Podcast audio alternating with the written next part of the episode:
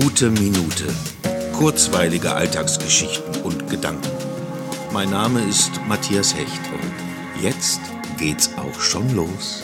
Gestern war die Aufnahme zur morgigen 100. Episode. Und weil das eben wieder ein Jubiläum ist, habe ich mir wieder Gäste eingeladen, wie schon zum 50.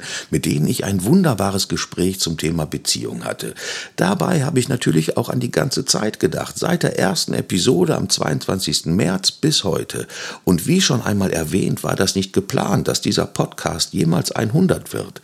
Aber die vielen schönen Erfahrungen, die mir die gute Minute beschert hat, machen es mir nahezu unmöglich, sie zu beenden die tollen, interessanten Menschen, die ich kennenlernen durfte, die vielen positiven Reaktionen und nebenbei eine Art Tagebuch, in das ich jederzeit reinhören kann.